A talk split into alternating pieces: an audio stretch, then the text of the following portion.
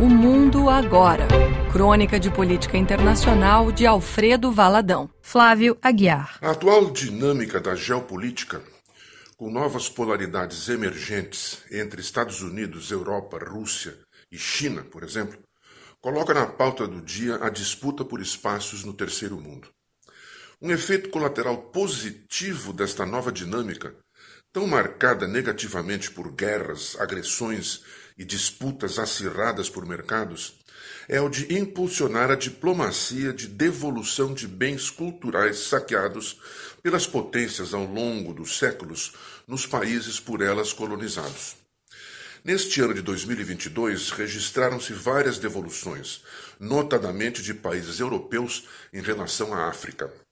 Há poucos dias, o governo alemão devolveu 21 peças de bronze à Nigéria, pertencentes ao antigo reino do Benin, não confundir com o atual vizinho país da Nigéria do Benin.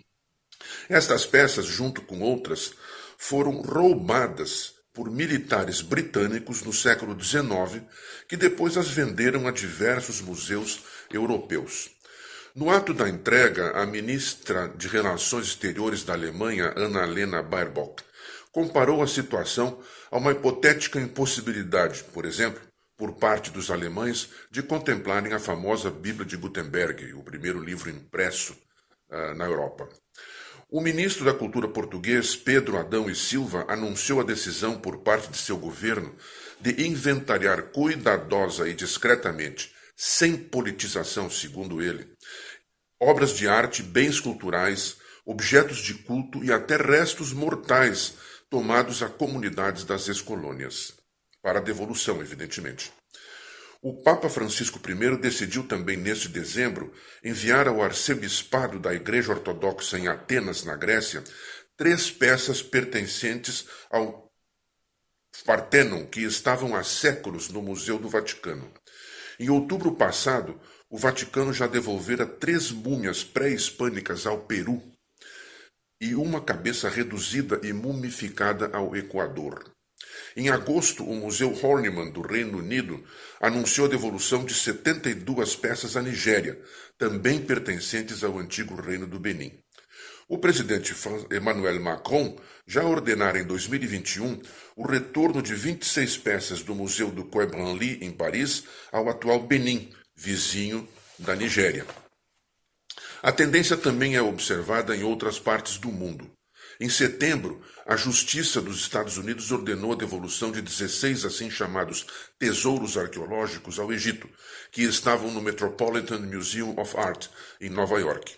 O governo uruguaio anunciou a devolução de 39 lotes arqueológicos e culturais ao Equador, Peru e Egito, que haviam chegado ao país através de contrabando. Mas nem sempre a tendência desperta entusiasmo ou sequer aprovação. Há notícias de que partidários do movimento Chega, de extrema-direita em Portugal, se opõem ao anúncio da possível devolução feito pelo ministro da Cultura daquele país.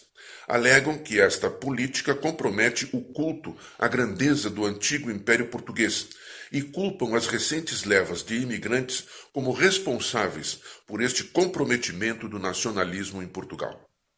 Por seu turno, o Museu Britânico, que há anos discute uma possível devolução das frisas do Partenon à Grécia, até o momento mantém um silêncio obsequioso sobre a reivindicação por parte do Egito do retorno da famosa Pedra de Roseta, graças à qual o arqueólogo francês Jean-François Champollion, no século XIX, conseguiu decifrar os antigos hieróglifos egípcios. A pedra foi tomada por Napoleão I e depois pelos ingleses como despojo de guerra e levada para o Museu Britânico em Londres. Este museu também guarda até o momento um silêncio sepulcral sobre as peças que obteve daqueles militares que saquearam o antigo reino do Benin, na hoje Nigéria. Atitudes negativas como estas justificam o dito irônico de que o Egito ainda tem pirâmides porque elas eram pesadas demais para serem levadas para algum país europeu.